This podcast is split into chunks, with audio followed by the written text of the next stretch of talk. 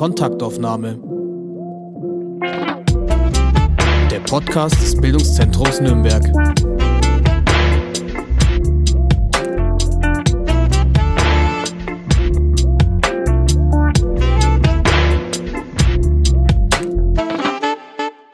Herzlich willkommen zu einer neuen Kontaktaufnahme. Mein Name ist Anne Wasmuth und ich spreche heute mit Dr. Katharina Gerund. Katharina Gerund forscht und arbeitet an der Friedrich-Alexander-Universität Erlangen-Nürnberg. Hier wohnt sie auch und ihr Thema sind American Studies. Willkommen also zu einer Amerika-Folge. Willkommen, Katharina Gerund. Danke für die Einladung.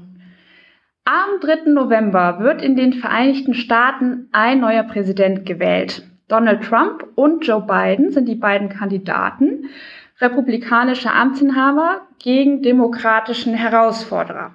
In Umfragen liegt der Herausforderer vorne, aber, so wissen wir es ja aus den letzten Wahlen, das bedeutet gar nichts. Das amerikanische Wahlsystem hat historisch gewachsen so seine Eigenheiten. Deshalb muss ich fragen, Wer wird der 46. Präsident der Vereinigten Staaten von Amerika? Das ist eine Frage, die treibt uns jetzt natürlich alle um und das wird sie auch mindestens bis zum 3. November tun. Und ich glaube, wenn wir etwas gelernt haben aus 2016, dann ist es auch, dass wir das jetzt nicht vorhersagen können. Ich wäre ganz vorsichtig im Spekulieren. Wir haben auch gerade eine Wahl, die anders ist als alle Wahlen vorher. Wir haben ein ungeahntes Ausmaß an Briefwahlnotwendigkeit aufgrund der Corona-Krise. Wir haben einen Amtsinhaber, der sozusagen die politische Kultur zumindest mal temporär sehr stark verändert hat, auch in der Art und Weise, wie Wahlkampf geführt wird und wie gewählt wird, der auch gerade schon versucht, die aktuelle Wahl zu delegitimieren. Und insofern ist es ganz, ganz schwierig, da jetzt eine Vorhersage zu treffen, wobei ich natürlich, äh, wie viele wahrscheinlich hier in Deutschland, auch durchaus hoffe, dass Joe Biden das Rennen macht. Ich finde es ganz interessant, es sind ja zwei alte Männer eine Altersbeschränkung äh, für dieses Amt, da ist nie drüber diskutiert worden, oder?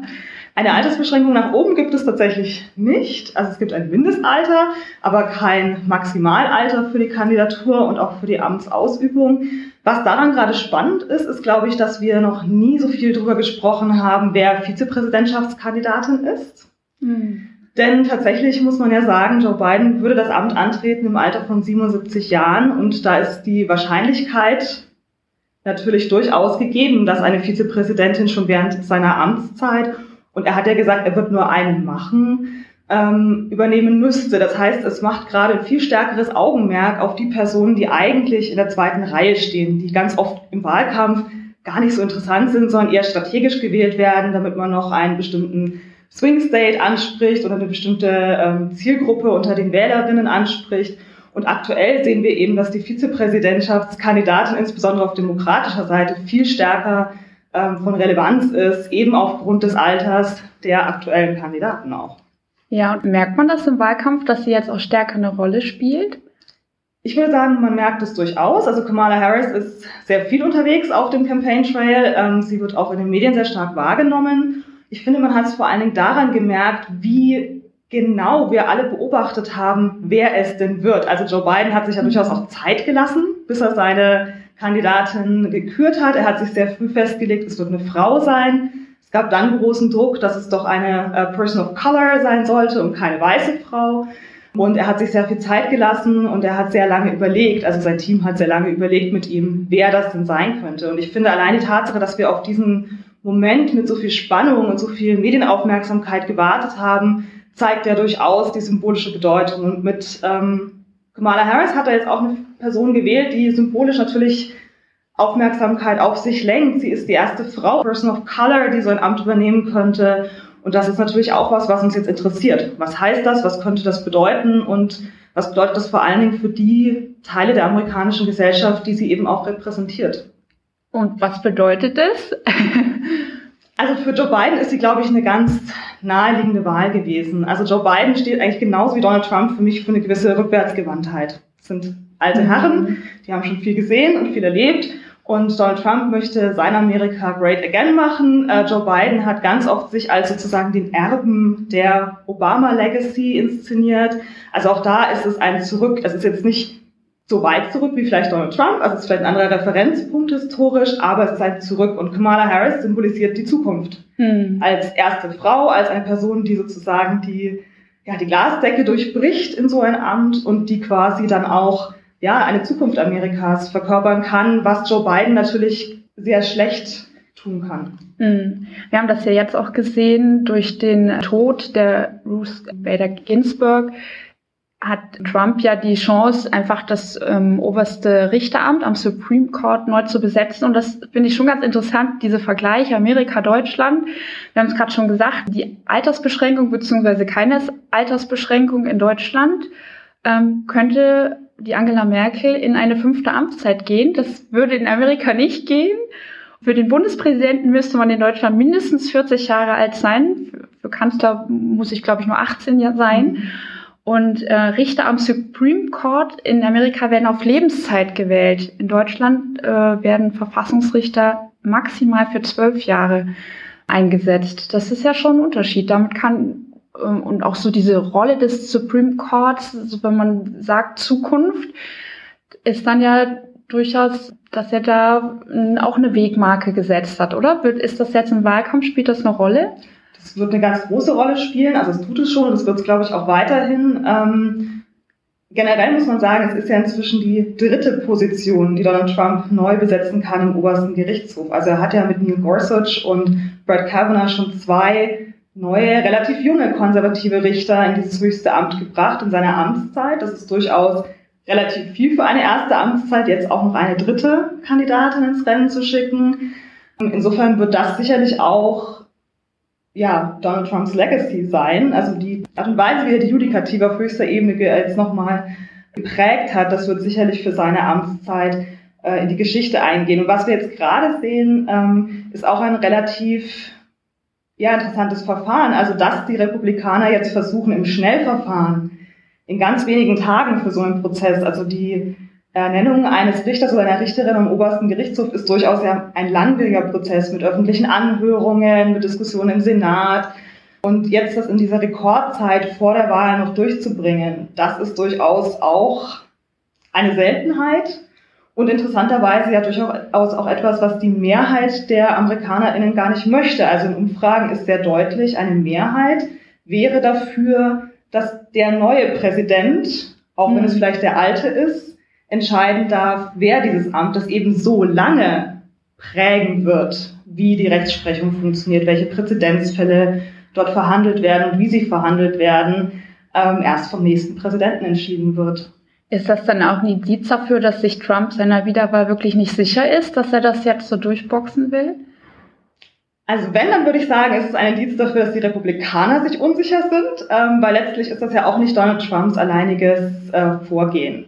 Also die Republikaner haben ganz großes Interesse, da jetzt ihre Kandidatin an den Start zu bringen und erfolgreich unterzubringen. Und das ist ja was, worauf die Republikaner letztlich oder auch generell die konservativen Kräfte in den USA ein bisschen gewartet haben, dass mit Donald Trump ein Präsident an der Macht ist, mit dem sie eben die etwas liberalere Ausrichtung des Supreme Court, äh, die wir bisher hatten, und auch generell an den Gerichten eben ihren Stempel aufdrücken können und da ihre Linie platzieren können. Ja, wir haben jetzt über den Wahlkampf gesprochen, da schon so die Stichworte, ja die Besetzung ähm, dieses Richteramtes, auch dass durch Corona das nicht so ist, wie sonst es möglich war.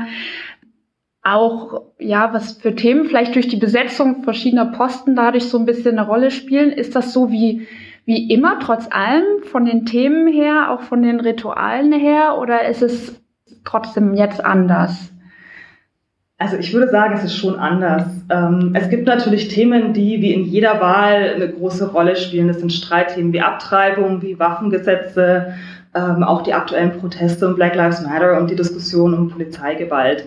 Ähm, die Themen sind da, die sind auch nicht weggegangen. Auch Klimawandel ist nach wie vor ein großes Thema, das uns jetzt nicht verlässt, nur weil Corona sozusagen die Aufmerksamkeit zieht. Was anders ist, ist, dass durchaus, das haben wir schon im Vorwahlkampf gesehen, die Wahl jetzt unter anderem Vorzeichen stattfindet. Die Demokraten haben sich entschieden, ihren Nominierungsparteitag komplett online abzuhalten. Das ist natürlich ein ganz großer Bruch mit dem üblichen Ritual, wo das ganze Spektakel ist, wo viele Leute zusammenkommen, wo es im Fernsehen übertragen wird. Ja, also das ist eine ganz neue Art und Weise gewesen, da den Kandidaten in Szene zu setzen. Bei den Republikanern haben wir was Ähnliches gesehen, wobei die natürlich schon durchaus vor Ort waren bei ihrem Nominierungsparteitag und sogar, und das wäre ein Bruch mit der politischen Tradition, vor dem Weißen Haus. Also es ist ja unüblich, dass der Präsident sein Amt nutzt, um Wahlkampf zu machen. Okay. Und eigentlich auch sozusagen ein ungeschriebenes Gesetz, dass man das nicht macht, also das Amt zu nutzen, um sich für die Kandidatur in Position zu bringen. Aber auch das war natürlich anders als sonst. Also auf beiden Seiten sieht man schon an den Nominierungsparteitagen recht schön, dass das nicht der übliche Wahlkampf ist. Und es wird jetzt spannend werden mit den Fernsehduellen, ähm, wie die vonstatten gehen, ob die vielleicht auch aufgrund der aktuellen Situation, sie werden ja auch gestreamt, mehr Aufmerksamkeit bekommen als sonst. Das kann man jetzt noch nicht sagen, aber ich glaube, das wird noch spannend. Haben Sie sich das angetan? Haben Sie sich das alles angeschaut? Die Parteitage habe ich in Auszügen gesehen tatsächlich. Komplett angeschaut habe ich sie mir nicht. Das geht ja wirklich, das ist ja ein Event, das zieht sich über mehrere Tage und ja. äh, da sprechen alle möglichen Personen aus der Öffentlichkeit, aus der Parteielite und so weiter. Also ich habe mir nicht die kompletten Parteitage angeschaut, aber natürlich die wichtigen Reden und auch sozusagen so ein bisschen, wer da sprechen durfte und wer jetzt sozusagen als Stimme für die jeweilige Partei ausgewählt wurde. Das habe ich mir schon angeschaut und das war total spannend. Also wenn Sie dran denken, wie zum Beispiel Michelle Obama aus ihrem Zuhause quasi eine Videobotschaft geschickt hat, bei der sie wirklich auch mit so einer ganz ruhigen, leisen Stimme, fast schon flüsternd, den Amerikanern erklärt hat, wie wichtig diese Wahl ist. Ja, das ist ein ganz mhm. anderer Ton auf einem normalen Parteitag mit riesen Publikum. Da wird laut gesprochen, da wird sich breit inszeniert, ja, und das war sozusagen auch ein Moment, wo man gesehen hat, wie anders das jetzt ist in der politischen Kommunikation. Also dieser wirklich schon fast intime Moment, ja, wo sie sozusagen versucht, Wählerinnen zu mobilisieren, um Joe Biden ins Amt zu bringen. Das wollte ich gar nicht fragen, aber das, ich muss es jetzt fragen, weil Sie Michelle Obama erwähnt haben. Wird die eines Tages Präsidentin von Amerika? Ich glaube nein. Ähm, ich, sie ist eine Konsensfigur, sie ist eine sehr beliebte öffentliche Figur, die großen Zuspruch in der amerikanischen Gesellschaft hat. Den hat sie aber natürlich auch gerade deshalb, weil sie wahrgenommen wird als eine Figur, die gar nicht so arg in der Politik drinsteht. Also als mhm. eine doch ein Stück weit immer noch Außenseiterin. Sie hat sich oft auch kritisch über den politischen Betrieb geäußert. Mhm. Ähm, sie hat nie selber ein Amt inne gehabt. Ähm, sie hat ihre Rolle als First Lady zwar also mustergültig ausgeführt in allen Belangen, ähm, aber sie hat sich sozusagen nie als eigenständige politische Figur verstanden und hat auch immer gesagt, sie würde nicht für so ein Amt kandidieren. Und das heißt, sie hat deswegen diese große Zustimmung.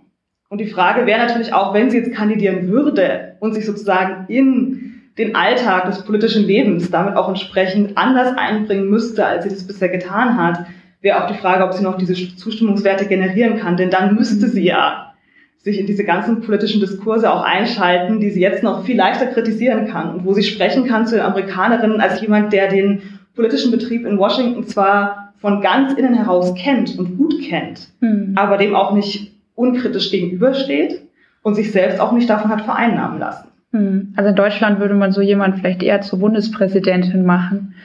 Ja, okay.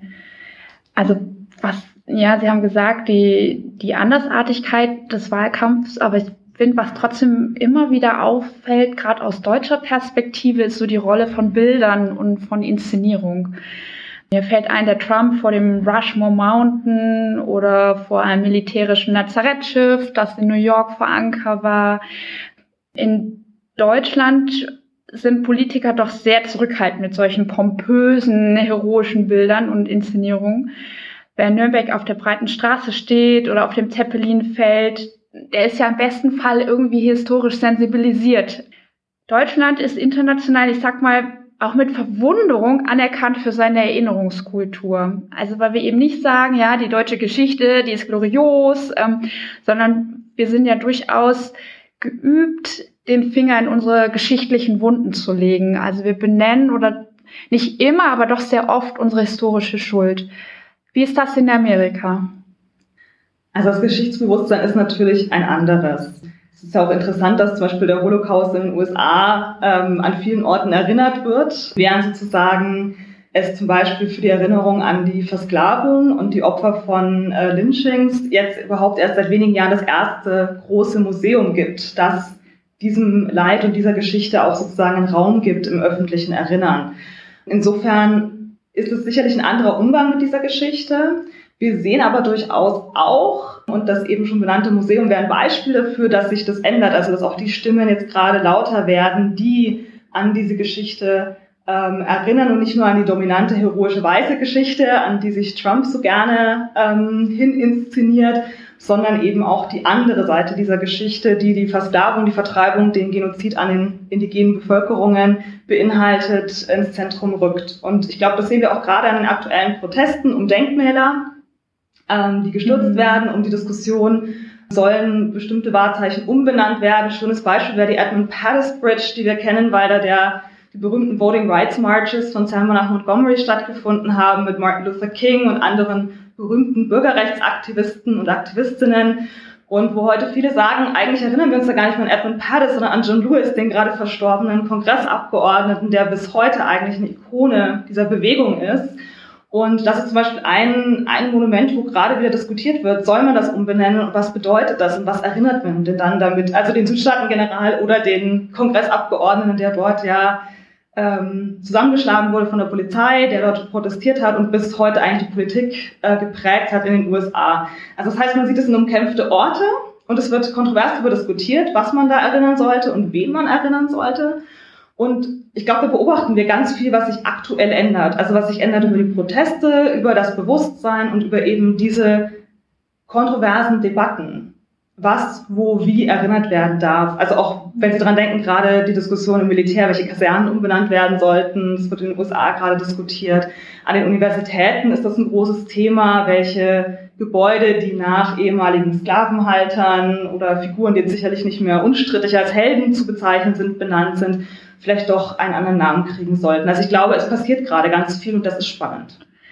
Also ich finde das insofern spannend, äh, weil wenn Sie sagen, ja, da passiert eine Diskussion, da passiert ein Diskurs, weil was wir hier wahrnehmen, ist, dass der ähm, Trump die 1776-Kommission einsetzt, die die patriotische Bildung ähm, sich zum Thema machen soll oder seine Vorstellung davon eigentlich durchsetzen soll.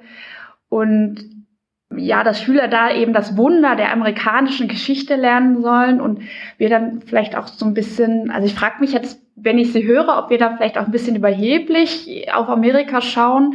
Wie machen wir das in Deutschland? Also ich sehe Berlin, man baut ein Humboldt-Forum, aber da stand vorher ein Palast der Republik. Also man hat da ja auch einfach ein Stück DDR-Geschichte einfach ähm, ja abgerissen und man sieht es einfach nicht mehr, dieses Stück DDR, was denke ich auch wichtig wäre. Jetzt unabhängig davon, was man jetzt zum Humboldt-Forum sagt, sind, sind wir da vielleicht ein bisschen, haben wir da einen falschen Blick auf Amerika? Wir haben sicherlich oftmals einen etwas einseitigen Blick auf Amerika, würde ich sagen. Das hat verschiedene Gründe. Also Amerika kommt uns einerseits sehr bekannt vor. Ähm, wir alle kennen amerikanische Populärkultur. Wir schauen amerikanische Filme, wir hören amerikanische Musik. Also in vielerlei Hinsicht kommt uns Amerika kulturell schon einfach sehr, sehr bekannt und sehr nah vor. Das tut es auch aufgrund seiner Geschichte, natürlich gerade in Deutschland über die Nachkriegsgeschichte und die amerikanische Präsenz auch tatsächlich hier vor Ort. Und andererseits sehen wir natürlich immer nur einen kleinen Ausschnitt von den USA. Also wir hören gerade viel über Trump und auch etwas über die Proteste, aber vielleicht jetzt nicht über all die Diskurse, die das auch kritischer einordnen. Und wir sind, glaube ich, oftmals schnell darin, aus einer europäischen Perspektive genau das zu sagen. Wir, wir machen das doch besser und äh, wir fühlen uns dann einen Tick überlegen vielleicht auch ähm, in vielen Punkten. Und da ist manchmal natürlich auch was dran. Das ist nicht per se immer ganz verkehrt zu sagen, es gibt auch Sachen, die machen wir gut und die machen wir vielleicht auch besser. Aber ich glaube, es lohnt sich schon im Detail immer noch mal genauer hinzuschauen, was denn in Amerika passiert. Denn die USA sind ein sehr, sehr großes und diverses Land. Und wenn Sie sich anschauen, was in den Küstenmetropolen passiert, dann hat das oft sehr wenig damit zu tun, was in Montgomery, Alabama, in einer liberalen mhm. College Town irgendwo in Maine ähm, oder irgendwie im Mittleren Westen auf einem kleinen Ort passiert. Also ich glaube, diese Unterschiede, die die USA auch prägen, die verlieren wir ganz oft aus dem Blick, wenn wir sozusagen über Amerika sprechen. Ja. ja. Und ich denke, da gibt es mehr Konfliktlinien, mehr Widersprüche, auch unterschiedliche Sichtweisen, als wir ganz oft auf den ersten Blick erkennen. Und das macht für mich auch als Gegenstand die USA so interessant, also auch als Forschungsgegenstand so interessant, dass man einfach diese Vielfalt hat und die sich sozusagen in allen Bereichen Kultur, Politik, Gesellschaft auch tatsächlich zeigt. Ja, ich meine, wir lassen uns ja auch in erster Linie als Deutsche ansprechen, dann vielleicht auch als Europäer. Wie ist das in Amerika? Wie, wie sagt man dann eben derjenige aus dem Bundesstaat oder ist das immer der Amerikaner? Wie ist das da? Also es gibt natürlich schon eine große nationale Identität. Also Amerikanerin zu sein, das heißt natürlich schon was. Und das ist, glaube ich, auch durchaus ein Identifikationsangebot, das nach wie vor sehr breit angenommen wird. Also die Frage ist eigentlich eher, passen Sie in das Bild des Amerikaners, der Amerikanerin und können Sie diese Identität überhaupt annehmen? Mhm. Also sie gilt ja für viele schwarze Amerikanerinnen nicht gleichermaßen, weil es natürlich da auch Aktivisten gibt, die sagen, ich habe hier gar nicht die gleichen Bürgerrechte, in welchem Sinne gelte ich denn als Amerikanerin? Also das ist vielleicht gar nicht unbedingt eine Frage davon, wo sie leben oder in welchem Bundesstaat sie, sind, äh, Staat sie sich befinden, sondern vielleicht tatsächlich eher eine Frage, ob sie dem Idealbild eines Amerikaners entsprechen, der auch mit allen Rechten und Pflichten, die das Amerikanersein mit sich bringt, ausgestattet sind, oder ob sie sozusagen als Bevölkerungsgruppe oder als Figur da nicht so gut reinpassen und auch mit den entsprechenden Nachteilen zu kämpfen haben. Das gibt mir wieder ein Bild in den Kopf. Eins der letzten Bilder, nämlich die ich im Sinn habe, ist Trump mit der Bibel in der Hand vor der Kirche gegenüber des Weißen Hauses.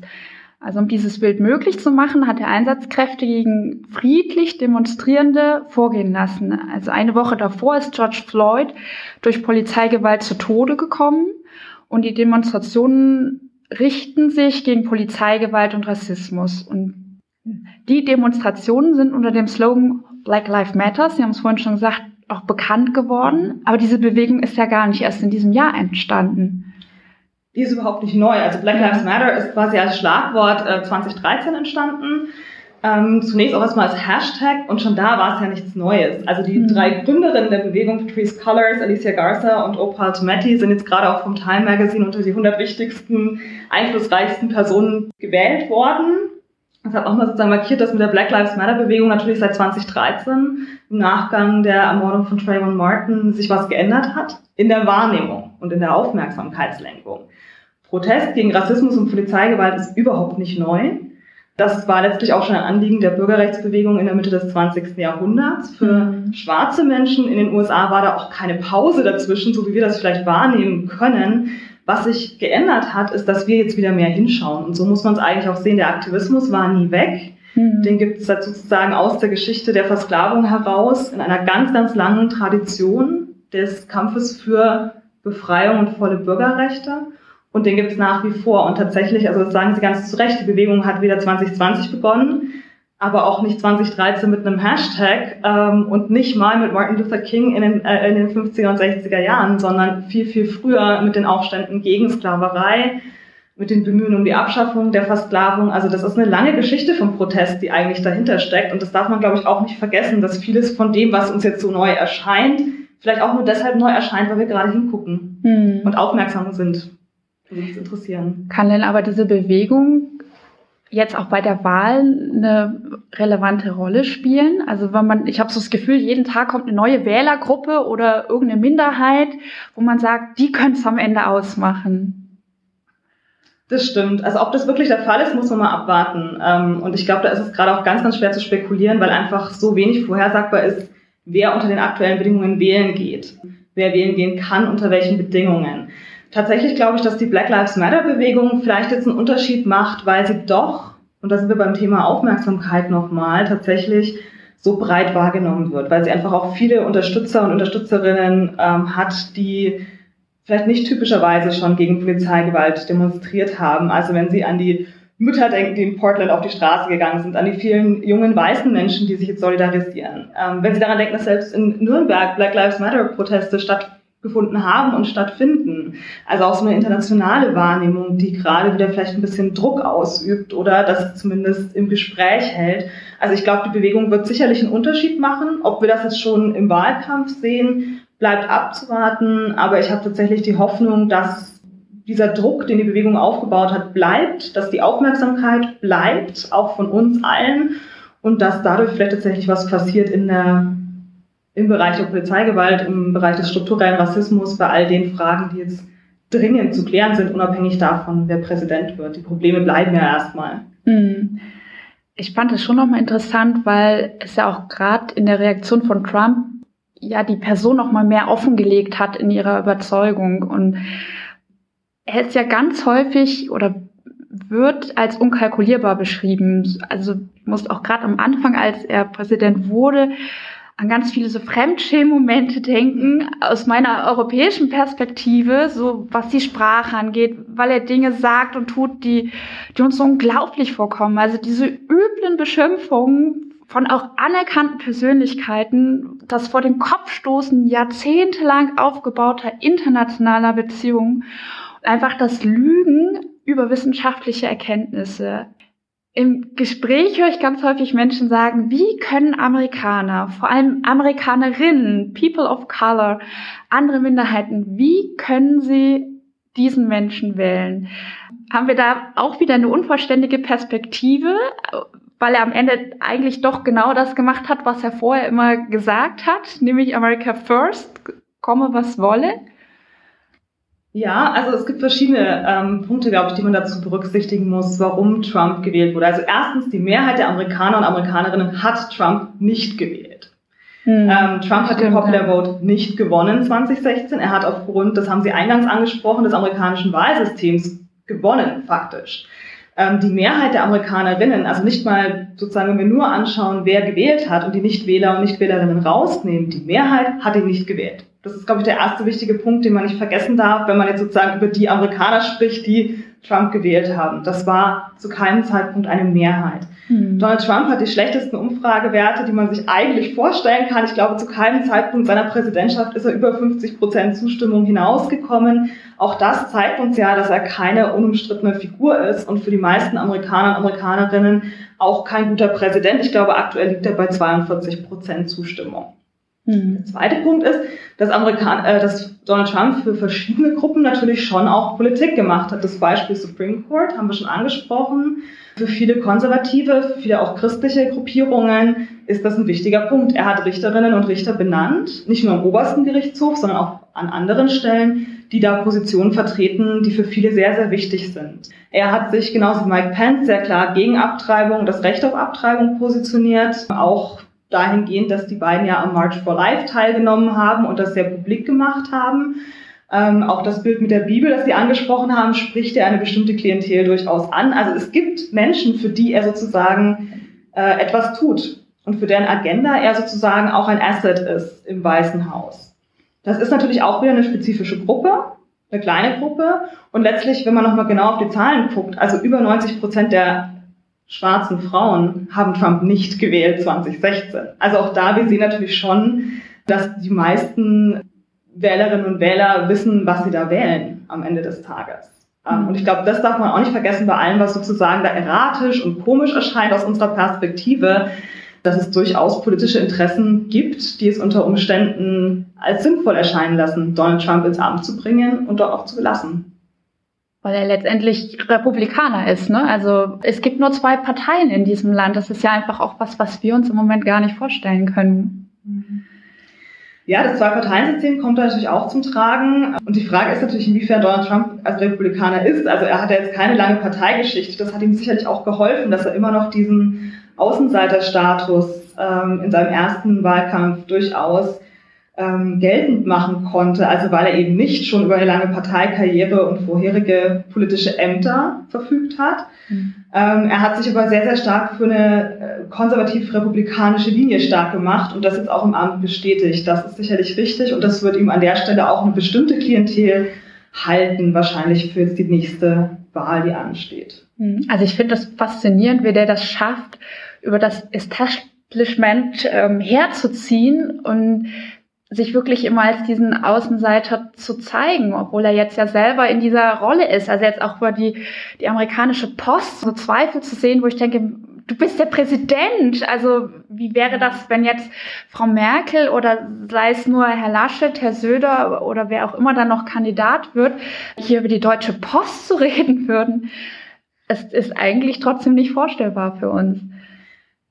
Ja, tatsächlich ist das etwas, was ich auch gerade sehr, sehr bedenklich finde. Wir haben in den letzten Wochen ja auch viele Figuren des öffentlichen Lebens von ranghohen Militärs bis hin zu republikanischen Politikern gehört, die so öffentlich sich dazu bekannt haben, dass sie das Wahlergebnis anerkennen werden.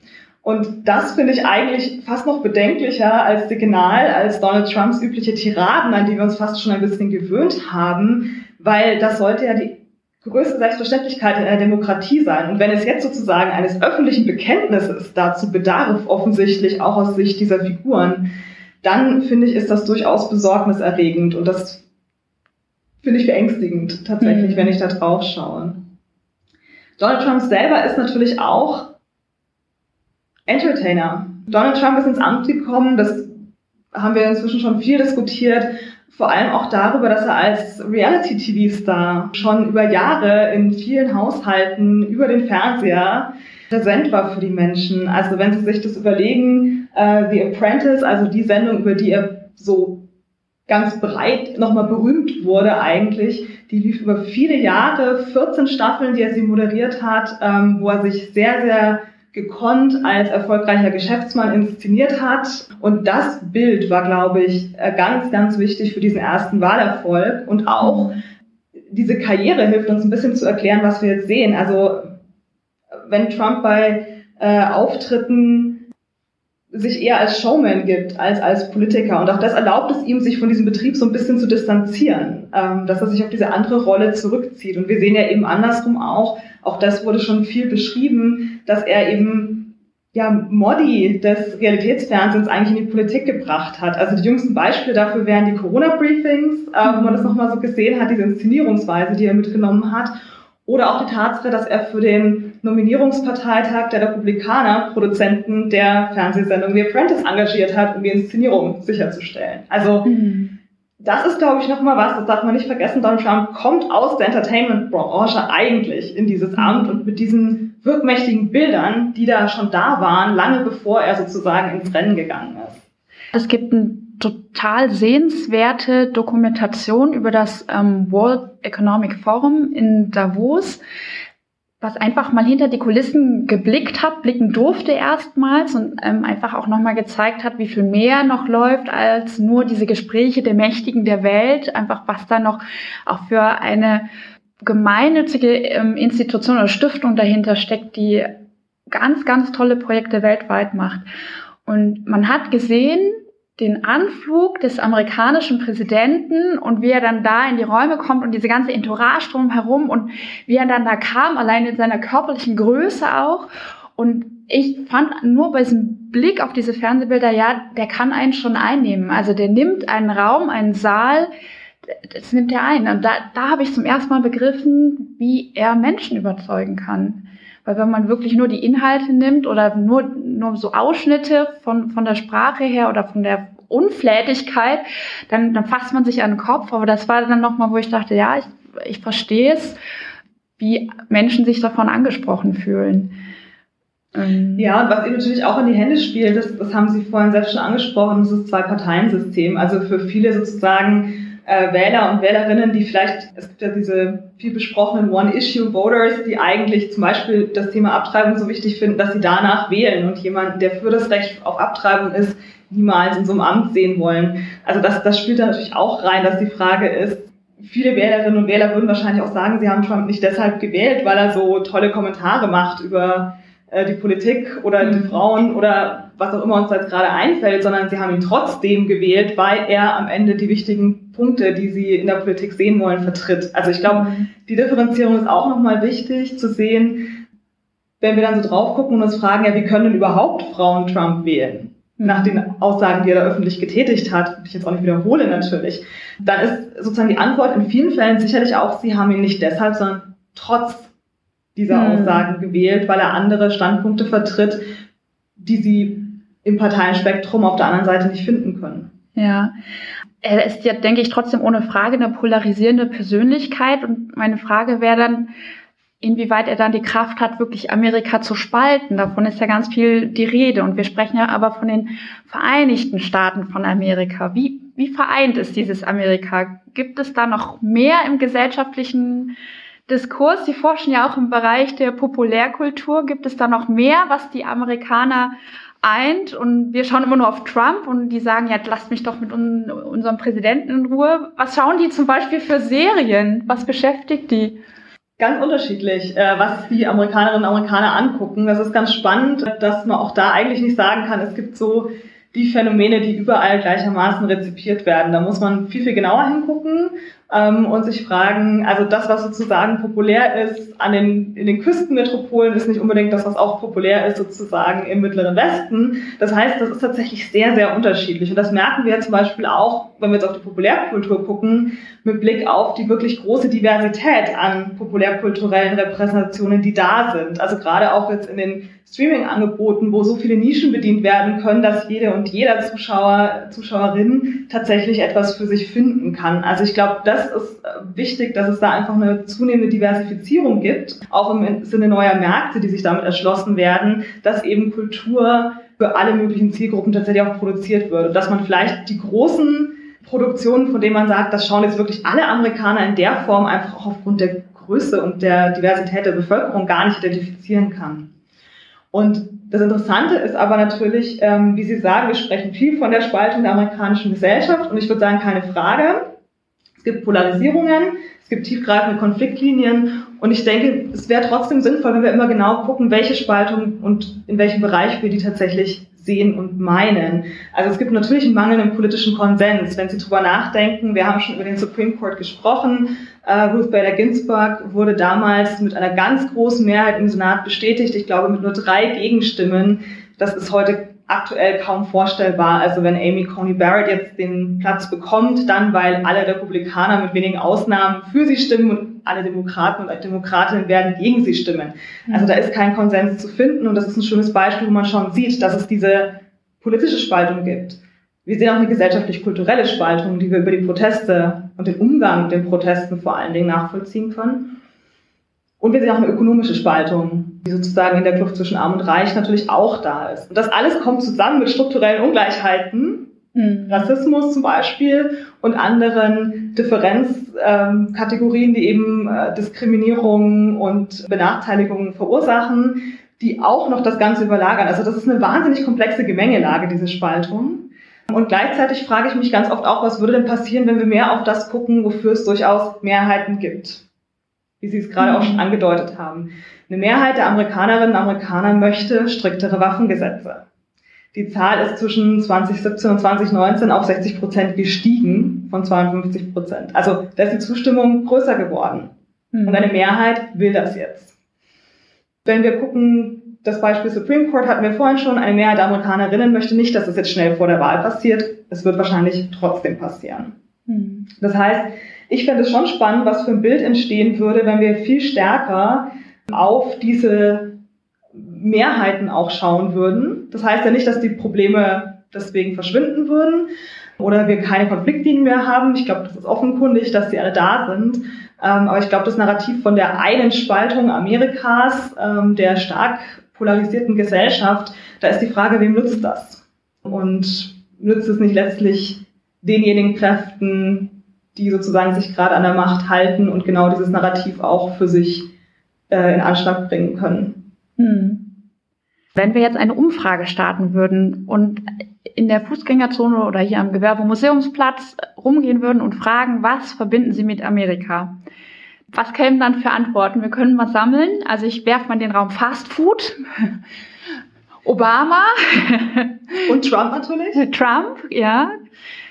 Ähm, mir wird noch einfallen Cowboys und ähm, Country Music, mhm. Ähm, Thanksgiving, mhm. Ähm, American Dream. Mhm. Was würde Ihnen noch einfallen? Ähm, Freiheit wird sicherlich ein großer Begriff. Also das, Freiheitsstatue, frei, genau. Der, der mit Amerika noch assoziiert wird. Ähm, aktuell vielleicht tatsächlich auch noch so Sachen wie Fake News, über die wir jetzt viel in den USA reden. Ja. Ähm, also wir benutzen ja gerade ganz viele auch so englische Begriffe, die amerikanischen Phänomene auch für uns dann greifbar machen. Ich glaube, da gäbe es noch eine ganze Liste. Aber ich finde es super, weil Freiheit, darauf wollte ich hinaus, dass Sie es gesagt haben. Ich habe so das Gefühl, der Begriff von Freiheit, der ist total elementar für die amerikanische DNA. Also, dass, dass ich jetzt nicht falsch liege, ich sage das als Audiokommentar, Sie nicken. Ähm, das heißt, ich muss nicht fragen, stimmt das, sondern ähm, das ist das, ähm, was mich da immer wieder umtreibt. Also das ist ja wirklich was, was wir uns tatsächlich auch wieder aus unserer deutschen Perspektive nicht vorstellen können, diesen Begriff von Freiheit, vor allen Dingen auch nicht, warum man deshalb über Waffen sprechen muss. Mhm. Ich finde noch viel spannender die Frage, wessen Freiheit das tatsächlich ist. Denn die amerikanische mhm. Freiheit, also Freiheit ist ein ganz zentraler Begriff, den finden Sie von der Unabhängigkeitserklärung bis zum Freedom Tower heute, heute in New York City. Ähm, der kommt immer wieder. Und die Frage ist, wessen Freiheit? Denn die Freiheit der einen war auch in der amerikanischen Geschichte schon immer die Unfreiheit der anderen. Also die ersten europäischen Siedler, die in die sogenannte Neue Welt kamen und sich da auch befreit fühlten von religiösen Zwängen, von den Gesellschaften, aus denen sie kamen, haben das getan auf Kosten der indigenen Bevölkerungen, die sie äh, vertrieben haben. Die Freiheit der Unabhängigkeitserklärung, die die Gründerväter für sich imaginiert haben, haben sie bekommen um den Preis, dass sie die Sklaverei weiterhin zementiert haben in den USA, die natürlich schon von Anbeginn der Geschichte auch Teil der amerikanischen Realität war. Das ist ja eins der kontroversen Dinge, die aus der Unabhängigkeitserklärung rausgeschrieben wurden, sozusagen, die sich zur Sklaverei nicht verhalten hat, sondern sie weiterhin geduldet hat. Also dieser große Befreiungsakt, der die Kolonisten aus der britischen Herrschaft herausgeholt hat, hat letztlich auch die Sklaverei zementiert, also die Unfreiheit mhm. anderer. Und das können Sie weiterspinnen, wenn Sie schauen auf die Einwanderungsgesetze und äh, zum Beispiel den Chinese Exclusion Act, der im späten 19. Jahrhundert letztlich die Einwanderung aus China komplett gestoppt hat und mhm. bis in die 40er Jahre aktiv war. Also die Freiheit der einen war immer die Unfreiheit der anderen, sowohl derer, die schon da waren, als auch derer, die noch kommen wollten. Und das ist, glaube ich, ganz zentral für dieses Freiheitsnarrativ, dass wir immer über die Freiheit einiger sprechen, die wir dann als universal imaginieren in Amerika, während diese Freiheit tatsächlich immer auch die Unfreiheit anderer von vornherein mit eingeschrieben hat. Hm. Wie merkt man das jetzt im Umgang mit der Corona-Pandemie? Also in Deutschland merkt man ja, dass gerade da Demonstrationen sind, wo sich Menschen eben in ihrer Freiheit auch eingeschränkt fühlen, also die aus dieser ähm, Maske so einen Maulkorb machen, ähm, so ein Narrativ spinnen, ähm, wo andere sagen, mein Gott, es ist einfach nur ein Stück Stoff und das, da kann ich anderen helfen, eben ihre eigene, äh, ihr eigenes Recht, ihre eigene Gesundheit zu leben. Also eben auch meine Freiheit und die Freiheit der anderen, wo es endet meine, wo fängt aber auch die des anderen an. Wie ist das in Amerika? Das kann ich, glaube ich, ganz pauschal nicht beantworten, aber um vielleicht nochmal auf den Punkt zu kommen, auf den Sie eigentlich auch ein bisschen raus wollten, nämlich die Frage auch nach den, nach den Waffen. Mhm. Ähm, das ist tatsächlich ein Punkt, wo ja, also auch viele jetzt wieder für auf die Straße gegangen sind, dass sie ihre Waffen behalten dürfen.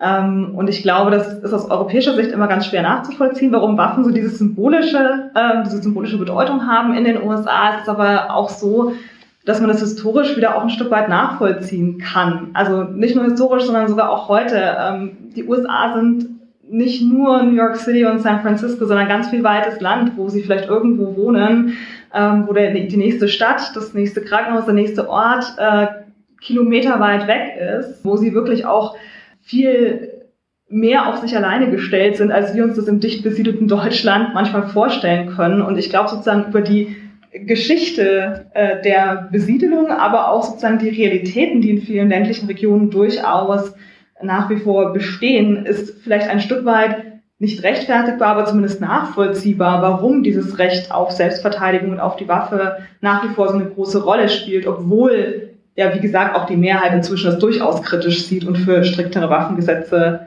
ist. Also ich glaube, da gibt es durchaus historische Erklärungen dafür, warum das sozusagen so ein zentraler Punkt ist. Und eben die Verfassung sieht das Recht auf die Waffe vor.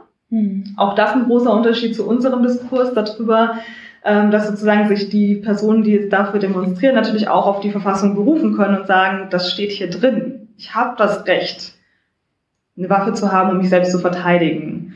Ähm, also ich glaube sozusagen, dass das die beiden großen Unterschiede sind. Also einerseits eben die historische Perspektive und aber eben auch tatsächlich der rechtliche Unterschied, der ähm, sozusagen für uns in Deutschland sich ganz anders darstellt, als das in den USA der Fall war. Würde Biden oder die Demokraten da überhaupt was dran ändern an diesem verfassungsgemäß verbrieften Recht? Also eine Änderung der Verfassung ist wahnsinnig schwierig. Also die amerikanische Verfassung dafür, dass sie ja gar nicht mehr so jung ist, hat sich sehr, sehr selten geändert. Also mhm. das liegt auch daran, dass man dafür eine Mehrheit der Staaten hinter sich bringen muss, um das durchzusetzen. Und mit Blick auf die aktuelle vielleicht auch, ja, vielleicht Polarisierung tatsächlich im politischen Bereich, ist das total unwahrscheinlich, dass es machbar ist. Also einfach die Mehrheit dafür zu bekommen, das ist ganz schwer. Mit einer Partei ist es eigentlich nicht durchsetzbar. Das heißt, da müsste man jetzt zumindest einen überparteilichen Konsens und einen Zuspruch aus einer Mehrheit der Bundesstaaten für bekommen, um die Verfassung zu ändern. Das halte ich für äußerst unwahrscheinlich, dass es in der nahen Zukunft passiert. Deswegen ist es in den USA auch ganz oft spannend zu gucken, was die Bundesstaaten selber machen, denn die können ja auch Gesetze erlassen und da gibt es erhebliche Unterschiede bei ganz, ganz vielen großen Fragen. Und oftmals ist das wirklich viel relevanter für die Menschen, die dort leben, als die Bundesgesetzgebung, die man vielleicht von außen eher sieht, die aber vielleicht für den Alltag und die Realitäten in den einzelnen Bundesstaaten weniger wichtig ist als die Gesetzgebung vor Ort sozusagen. Und das Zweite, warum das vielleicht auch unwahrscheinlich ist, ist, dass auch in der Vergangenheit demokratische Präsidenten jetzt nicht unbedingt dadurch aufgefallen sind, dass sie sich gegen die Waffenlobby durchsetzen konnten. Also wäre sicherlich wünschenswert, wenn eine Präsidentschaft Joe Bidens das mit sich bringen würde. Optimistisch bin ich da nicht. Ähm, weder die, der historische Track Record der Demokraten gibt das her, noch die Prozesse, die notwendig wären, um die Verfassung zu ändern. Mhm. Ja, Trump erzählt das nur jedem. Das ist das Erste, was äh, der Joe machen wird. Er wird euch die Waffen wegnehmen. Ne? Das ist ganz interessant, wie er doch dann aber diese Geschichte erzählt. Und worüber ich aber gerne sprechen würde, wäre ähm, die Rolle von Wissenschaft. Wir haben auch gerade in den letzten Monaten in Deutschland eine Debatte darüber gehabt, in Ansätzen immer wieder, wie das Verhältnis von Wissenschaft zu Politik ist. Virologen sind aus naheliegendem Grund etwas in den Fokus gekommen. Ich erinnere mich aber sehr gut an die leidenschaftliche Einladung von Emmanuel Macron an Wissenschaftlerinnen und Wissenschaftler, die in Amerika forschten, als Trump zum ersten Mal gewählt wurde. Und er hat gesagt, Europa heißt euch willkommen, kommt zu uns, hier könnt ihr forschen und es wird nicht aussortiert, was ist genehm an Ergebnissen, was ist nicht genehm. Also das Verhältnis von Trump ist, ähm, ich sag mal, sehr speziell. Wir haben schon gesagt, Fake News, ähm, das postfaktische Zeitalter ist mit ihm eingeläutet, alternative Fakten. Sie forschen nun über Amerika. Was sind da Ihre Quellen? Wie arbeiten Sie? Wie erklären Sie auch Studenten, dass die nicht auf Fake News reinfallen? Ja, also als Amerikanistin habe ich schon immer natürlich auch kritisch auf Amerika geschaut, auf die großen Erzählungen, auf den medialen Diskurs ähm, auf die fundierenden Mythen, die die USA tragen. Also der, der kritische Diskurs auf Amerika ist durchaus in meinem Fach auch ein Stück weit eingeschrieben. Und das ist natürlich auch das, was wir den Studierenden vermitteln. Also das genauer hinschauen, das nicht bei der Schlagzeile hängen bleiben, sondern schauen, wer hat sie denn getextet, wo kommt sie her, kann ich die in einer anderen Quelle auch noch verifizieren und wer profitiert davon, dass diese Schlagzeile zu prominent wahrgenommen wird. Also ich glaube, dass kritische Nachfragen, das nicht an der Oberfläche hängen bleiben, sondern immer noch mal selbst gucken, ähm, wo die Information herkommt, wer sie bereitgestellt hat und was sie eigentlich für Effekte hat, ähm, das hilft da schon sehr viel, um einen genauen Blick drauf zu haben, was man eigentlich an Informationen gerade konsumiert. Und der andere Punkt ist, dass Donald Trump natürlich ähm, diese Begriffe so groß gemacht hat. Also ich glaube, Alternative Facts, Fake News sind alles Begriffe, die wir jetzt auch mit Donald Trump äh, assoziieren. Ähm, er hat ja auch den Begriff der Fake News immer wieder benutzt, um eigentlich etablierte Medien, CNN, die New York Times, zu diskreditieren. Ähm, und Trump ist da eigentlich für mich auch ein Symptom eines viel größeren Anti-Intellektualismus, den wir in den USA sehen, aber auch bei uns, also einer größeren Skepsis gegenüber der Wissenschaft. Und was sich diese Figuren, die diese Skepsis vorantreiben, eigentlich versuchen zunutze zu machen, ist die Tatsache, dass Wissenschaft natürlich dynamisch ist, sich verändert und unterschiedliche Meinungen und Perspektiven braucht. Ähm, und dem, glaube ich, muss man ganz klar entgegensetzen. Natürlich, wissenschaftliche Erkenntnisse haben eine gewisse Halbwertszeit. Die ändern sich, es gibt einen neuen Forschungsstand.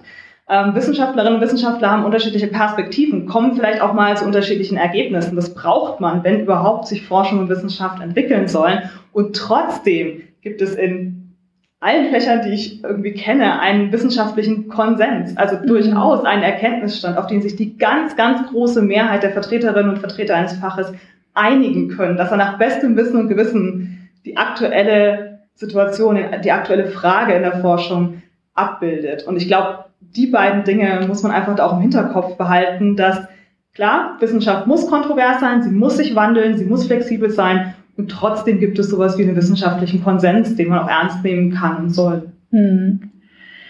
Sie sind kurz vorm Lockdown noch in Amerika gewesen. Ich weiß, ich wollte Sie ähm, als Dozentin haben fürs Studium General und Sie sagten, na, ich bin da noch in Amerika und dann haben wir das für den Sommer hinbekommen, weil Sie dann eben da waren. Sie sind jetzt auch im Herbst wieder da. Was machen Sie, wenn Sie in Amerika sind? Also ich bin natürlich sehr oft in den USA, vor allem für Konferenzen, also wissenschaftliche Tagungen, Gastverträge, aber auch um tatsächlich äh, für Recherchen in Archiven. Also ich wollte in, in eigentlich in Washington DC in die Library of Congress und die National Archives gehen, zu dem Zeitpunkt, als dann die Pandemie uns in voller Breite getroffen hat. Also ich war gerade äh, aus Kalifornien in Washington DC angekommen, als die Archive schlossen.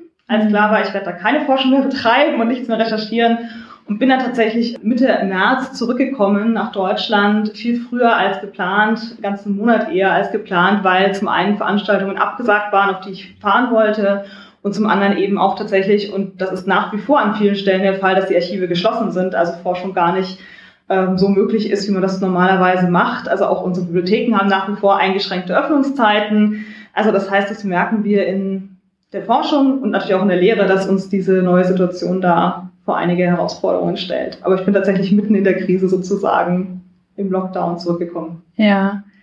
Haben Sie dann nur eine wissenschaftliche Beziehung mit Amerika oder auch eine persönliche? Ich habe natürlich auch eine persönliche Beziehung zu Amerika. Also ich habe es ähm, vorhin ja schon mal gesagt, ich glaube, wir sind alle auch ein Stück weit in amerikanischer Kultur groß geworden. Das bin ich natürlich auch. Also für mich war die USA auch schon immer so ein Land mit einer ganz, ganz großen Faszination aufgrund der Populärkultur, der Fernsehserien, die ich auch als junger Mensch geguckt habe, der Musik, die ich gehört habe und aufgrund der Diversität tatsächlich auch dieser Kultur, also was man sozusagen alles noch entdecken konnte.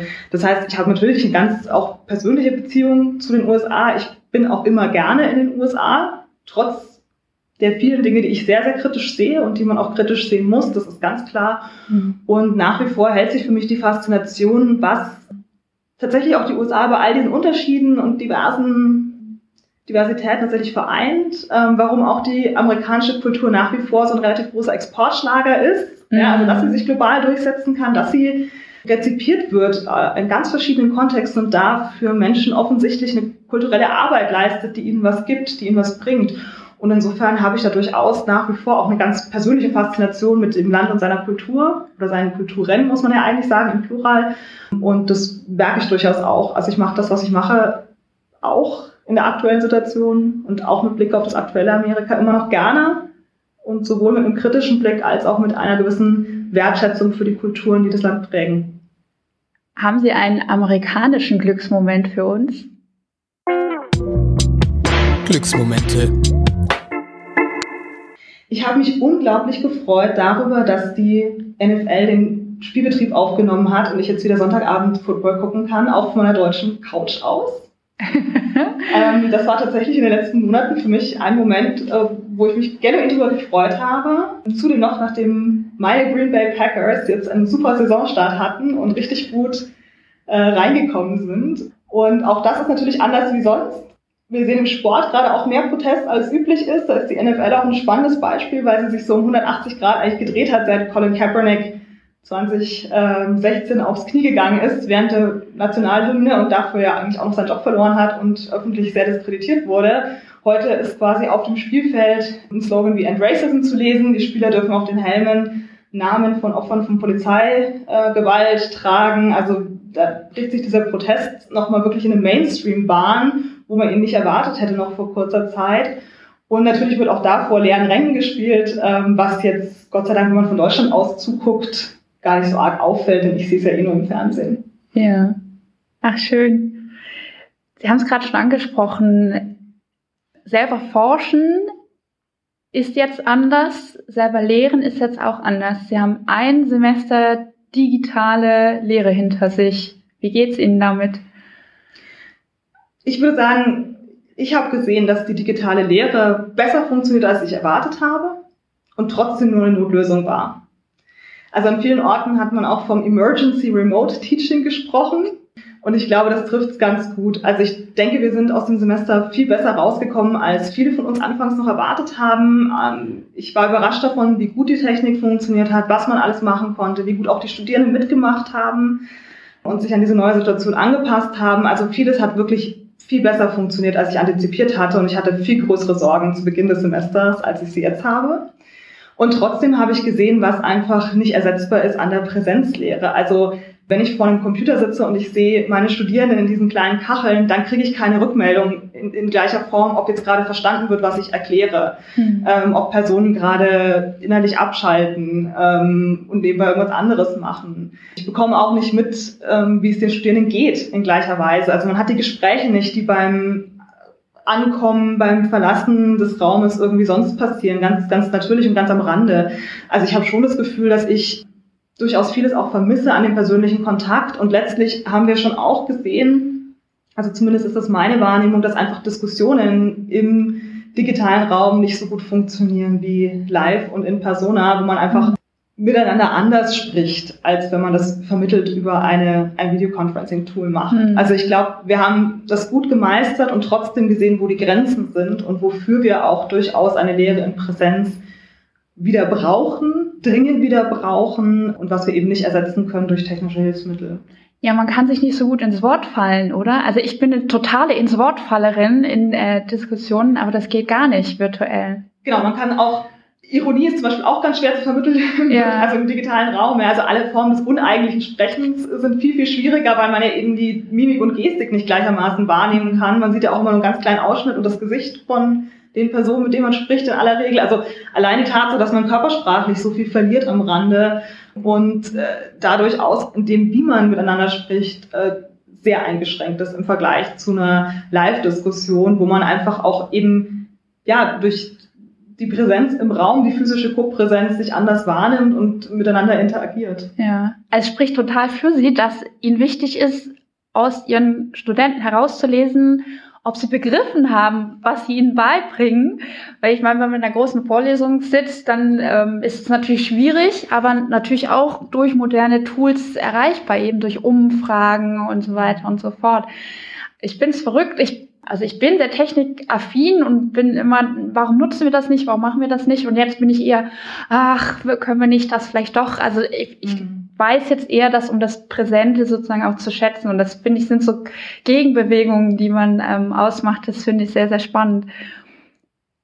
Wir ja, sind, ich würde aber sagen, selbst in der Präsenzvorlesung, äh, also selbst in diesem großen Raum, wenn ich 100 Leute vor mir im Hörsaal habe, dann merke ich trotzdem, da hinten im Eck schalten gerade Leute ab oder die unterhalten sich eigentlich am Rande und sind nicht mehr wirklich dabei. Wenn die nur auf meinen Videokacheln sind und ich da eigentlich in den leeren Raum spreche, im virtuellen, merke ich auch das nicht. Also selbst da, wo Sie jetzt zu Recht sagen, da ist vielleicht ja sozusagen die Interaktion auch schon live schwieriger, merke ich mhm. immer noch viel mehr, als wenn ich in meine Computerkamera spreche hm. natürlich. Aber es geht weiter in ein weiteres digitales Semester, oder?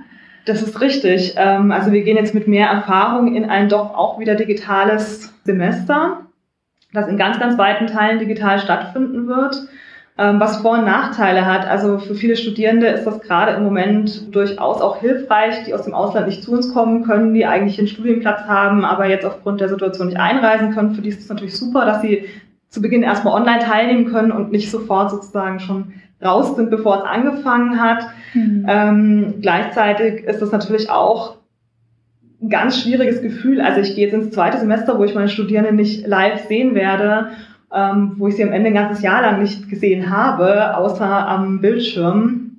Und das ist durchaus was, was ich eine sehr ambivalente Perspektive finde. Also ich mhm freue mich immer auf den Beginn von einem Semester, wenn wieder was Neues losgeht, man neue Kurse hat, äh, neue Studierendengruppen vor sich hat und ich merke trotzdem, ich gehe deutlich ambivalenter in das zweite digitale Semester, auch wenn ich jetzt ein bisschen weiß, was mich erwartet und ich denke, es wird, wir werden das schon hinkriegen, so wie im Sommer jetzt auch. Ich freue mich trotzdem auf den Moment, wo ich wieder in Präsenz mit meinen Studierenden in einem Raum diskutieren, analysieren und sprechen darf. Mhm. Also das ist für mich ein ganz wichtiger Hoffnungsschimmer, dass das vielleicht dann spätestens auch im, im, nächsten Sommersemester doch auch wieder der Normalfall wird und nicht die Ausnahme. Hm. Ja, und das hilft ja vielleicht, sich vor Augen zu führen, warum das gemacht wird, oder?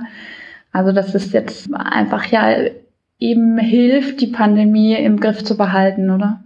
Klar, also die Notwendigkeit, äh, Maßnahmen zu ergreifen, ist ja völlig unbestritten.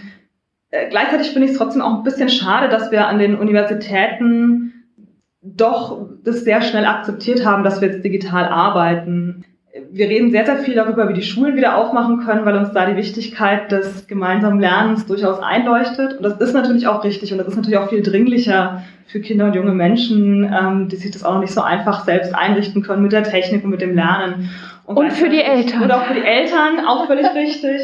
Und trotzdem denke ich, ähm, auch an den Universitäten, wir sollten nicht aus dem Blick verlieren, dass wir dahin zurück müssen, so schnell es mhm. geht ähm, und trotzdem mit so lange durchhalten, wie es nötig ist, um der Pandemie Herr zu werden. Also beides. Es hilft und gleichzeitig habe ich durchaus auch die Befürchtung, dass man sich an das eine oder andere gut gewöhnen kann, wenn es erstmal lang genug so ist. Und deswegen ist mein Hoffnungsschimmer auf der anderen Seite wirklich zu sagen, wir verlieren nicht aus dem Blick, wo wir wieder hinwollen. Mhm. Und das wird natürlich digitale Elemente enthalten. Wir werden Dinge mitnehmen, die wir jetzt gelernt haben, die gut funktioniert haben, die toll waren, die man auch mit der Präsenzlehre kombinieren kann. Also ganz sicher, wir werden nicht hm. zurückgehen zu exakt der Lehre, wie sie vorher war, wo wir das alles nicht als Erfahrung hatten. Und für mich ist trotzdem das der eigentliche Hoffnungsschimmer, eben zu sagen, wir kommen auch wieder in eine Lehrsituation, die Präsenz als ganz normalen Baustein im gemeinsamen Lernen und Arbeiten beinhaltet. Hm, weil das wäre so meine Frage, was wird auch mit wissenschaftlichen Konferenzen, gerade mit Übersee, ne, werden sie, auch wenn es wieder möglich ist, frage ich mich, ob man nicht doch einiges in Hybrid, also vor Ort, aber auch online zugeschalten, ob sich das nicht auch erhalten wird. Ja, also super spannend. Also was ich total schätze, ist, dass ich im Moment an Veranstaltungen teilnehmen kann, für die ich sonst natürlich nie in die USA geflogen wäre. Also ich kann im Moment zum einzelnen Vortrag, der mich interessiert, an vielen Einrichtungen, die das jetzt digital online machen, kann ich mich einschalten. Ich kann an Lesungen teilnehmen, die irgendwo ganz anders stattfinden ähm, und ich muss nicht hinreisen. Also ich sehe durchaus den Vorteil, dass ich ähm, Wissen auch der wissenschaftliche Austausch über große Distanz dadurch natürlich herstellen lässt, ohne dass man den großen Aufwand des Dahinreisens hat. Und ich habe jetzt auch verschiedene Konferenzformate, die auf mich zukommen, die rein online stattfinden werden. Also ich bin gespannt auf die Erfahrung. Auch da denke ich, das kann eine gute Ergänzung sein. Also es ist natürlich ein großer Luxus zu sagen, man kann sich Veranstaltungen, zu denen man sonst Zeit, Aufwand und Geld investieren müsste, um hinzureisen, einfach auch mal so anschauen und mitbekommen, was da diskutiert wird. Das ist großartig. Ähm, da bin ich auch froh, wenn ein bisschen was davon bleibt. Und auch da gilt natürlich, was in der Lehre gilt. Also das Diskutieren, das gemeinsame Sprechen ist was anderes, wenn man sich ähm, gegenüber sitzt und im gleichen Raum miteinander spricht. Also ich hoffe, dass so ein bisschen die Zugänglichkeit vielleicht bleibt, die jetzt viele Formate gewonnen haben, indem sie sich wirklich online für Zuschauerinnen aus der ganzen Welt, ein bisschen dramatisch gesprochen, öffnen, ähm, dass ein bisschen was davon bleibt und wir dann trotzdem für die echten Diskussionen und Gespräche auch wieder zu der einen oder anderen Konferenz reisen dürfen. Gerne lernen. Die Augen leuchten, das heißt, Sie bilden sich gerne fort. Was würden Sie gerne jetzt mal fernab von Amerika, was würden Sie gerne einmal lernen? Sprachen. Ich würde total gerne viel mehr Sprachen sprechen, als ich tue. Ähm, insbesondere Japanisch wäre so eine Sprache, die ich total gerne fließend sprechen könnte und vor allem auch lesen wollen könnte. Also das äh, Sprachenlernen wäre für mich das große Ziel. Also ich finde Kommunikation einerseits so wichtig, gleichzeitig geht in der Übersetzung, das wissen wir alle, auch immer irgendwas verloren an Kulturspezifik. Und ich finde es eine so große Bereicherung, wenn ich auch gerade kulturelle Produkte in der Originalsprache verstehen kann ähm, dass ich sagen würde, also was ich gerne lernen würde, da wäre eine ganz lange Liste von Sprachen, Japanisch ganz vorne, weil es mich so äh, als Kultur auch wahnsinnig interessiert, weil wir gerade auch ein Forschungsprojekt mit unserer Japanologie haben. Aber da könnte ich eine lange Liste machen an Sprachen, die ich sehr gerne sprechen und auch lesen können würde. Oh, ich auch. wir haben normalerweise hier eine Meckerecke in diesem Podcast. Ich will heute aber mal nicht meckern, sondern an die Bilder, über die wir gesprochen haben, anknüpfen. Und ein weiteres Bild, was ich auch mit Amerika verbinde, ist, dass die erste Verordnung, das erste Gesetz, was der frisch gewählte amerikanische Präsident unterschreibt, das ist ja doch immer so was sehr Besonderes, was sehr auch zelebriert wird und eben medial verbreitet wird. Wenn Sie jetzt, also Sie dürfen nicht amerikanische Präsidentin werden, weil Sie sind in Deutschland geboren, aber Sie könnten Bundeskanzlerin werden. Wenn Sie jetzt das Erstgesetz hätten, was wäre das? Das ist eine wahnsinnig schwierige Frage. Ich glaube tatsächlich, eines der ersten Gesetze, die ich gerne schaffen würde, wäre ein ganz umfassendes Gleichstellungsgesetz das tatsächlich dafür sorgt, dass die Reformen, die wir gegen strukturellen Rassismus, gegen die Benachteiligung von Frauen ähm, und anderen Gruppen tatsächlich dringend bräuchten, dass wir das in Angriff nehmen und uns erstmal darauf verständigen, dass es diese Probleme tatsächlich gibt. Also das wäre vielleicht sozusagen der erste Punkt, der symbolisch an so einem Gesetzesakt dranhängen würde.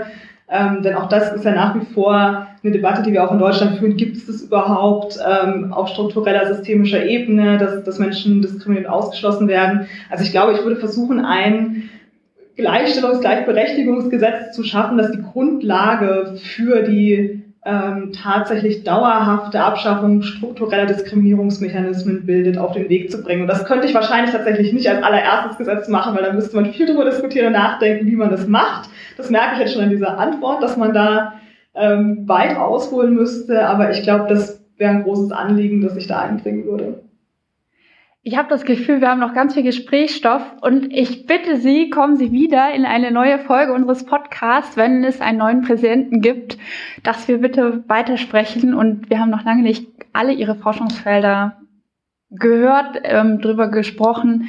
Da gibt es noch viel zu erfahren und zu lernen. Ich komme sehr gerne wieder und ich bedanke mich herzlich für das schöne Gespräch. Ja, ich sage danke und auf Wiederhören bis zum nächsten Mal. Wir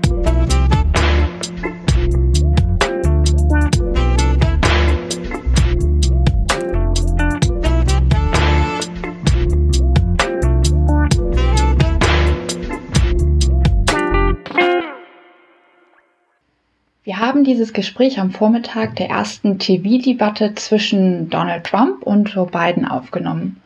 Eine Woche später haben sich die Ereignisse gefühlt überschlagen. Eine Fernsehdebatte, die einen Tiefpunkt politischer Kultur markiert und wenig später die positive Covid-19-Diagnose des Präsidenten. Wir haben Katharina Gerund um einen Kommentar gebeten, eine Einordnung, so vorläufig und temporär sie für diese erste Oktoberwoche sein kann. Die Ereignisse in den USA überschlagen sich. Einige Themen, die wir hier bereits vergangene Woche besprochen haben, sind noch einmal nachdrücklich hervorgetreten. Einige Fragen stellen sich neu. Das erste Fernsehduell hat gezeigt, wie ungewöhnlich dieser Wahlkampf ist und bleibt und wie wenig sich der aktuelle Amtsinhaber um politische Rituale, Tatsachen und Diskussionskultur schert. Joe Biden versuchte teilweise mehr, zu den WählerInnen am Fernseher direkt zu sprechen, als sich auf eine Debatte mit einem Kontrahenten einzulassen, den auch ein verzweifelter Moderator, Chris Wallace, vom eigentlich Trump-nahen Sender Fox News, nicht unter Kontrolle bringen konnte. Dass sich der Präsident von rechtsradikalen Gruppierungen und weißem Überlegenheitsdenken nicht distanzieren will, schockiert. Es ist jedoch konsistent mit früheren Aussagen und seinen wiederholten Versuchen, insbesondere linke Kräfte als gewaltbereite Unruhestifter zu verunglimpfen. Auf Twitter findet man derweil unter dem Hashtag Proud Boys kaum Informationen zu der gleichnamigen Gruppe, der Trump ein so prominentes Podium gab, sondern vielmehr Bilder schwuler Männer. Ein Plädoyer für sexuelle Toleranz und eine kreative Gegenwehr, um den Rechtsradikalen nicht noch mehr Medienaufmerksamkeit zu geben. Mit der Erkrankung Donald Trumps an Covid-19 und seinem Krankenhausaufenthalt am Wochenende ist noch einmal klar geworden, wie wichtig die KandidatInnen für die Vizepräsidentschaft in dieser spezifischen Konstellation sind. Umso mehr dürften Mike Pence und Kamala Harris im verbleibenden Wahlkampf in den Fokus rücken.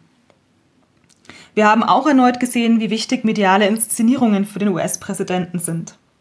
Von seiner Videobotschaft aus den Räumen des Walter Reed Krankenhauses bis hin zu seiner umstrittenen Ausfahrt, um sich seinen Fans zu zeigen, und zuletzt das demonstrative Ablegen seiner Maske bei der Rückkehr ins Weiße Haus. Donald Trump scheint nun zu versuchen, seine Erkrankung zu nutzen, um Stärke zu demonstrieren und das Virus weiter herunterzuspielen. Welche Folgen das haben wird, darüber möchte ich hier nicht spekulieren. Wird der Präsident schnell und vollständig genesen? Wie wirken sich die vielen Infektionen im Umfeld des Weißen Hauses auf die Regierungsarbeit aus? Welche Schlüsse ziehen die amerikanischen Wählerinnen aus den Ereignissen? Und wie wird die amerikanische Gesellschaft insgesamt die aktuellen Krisen überstehen? All das bleibt abzuwarten.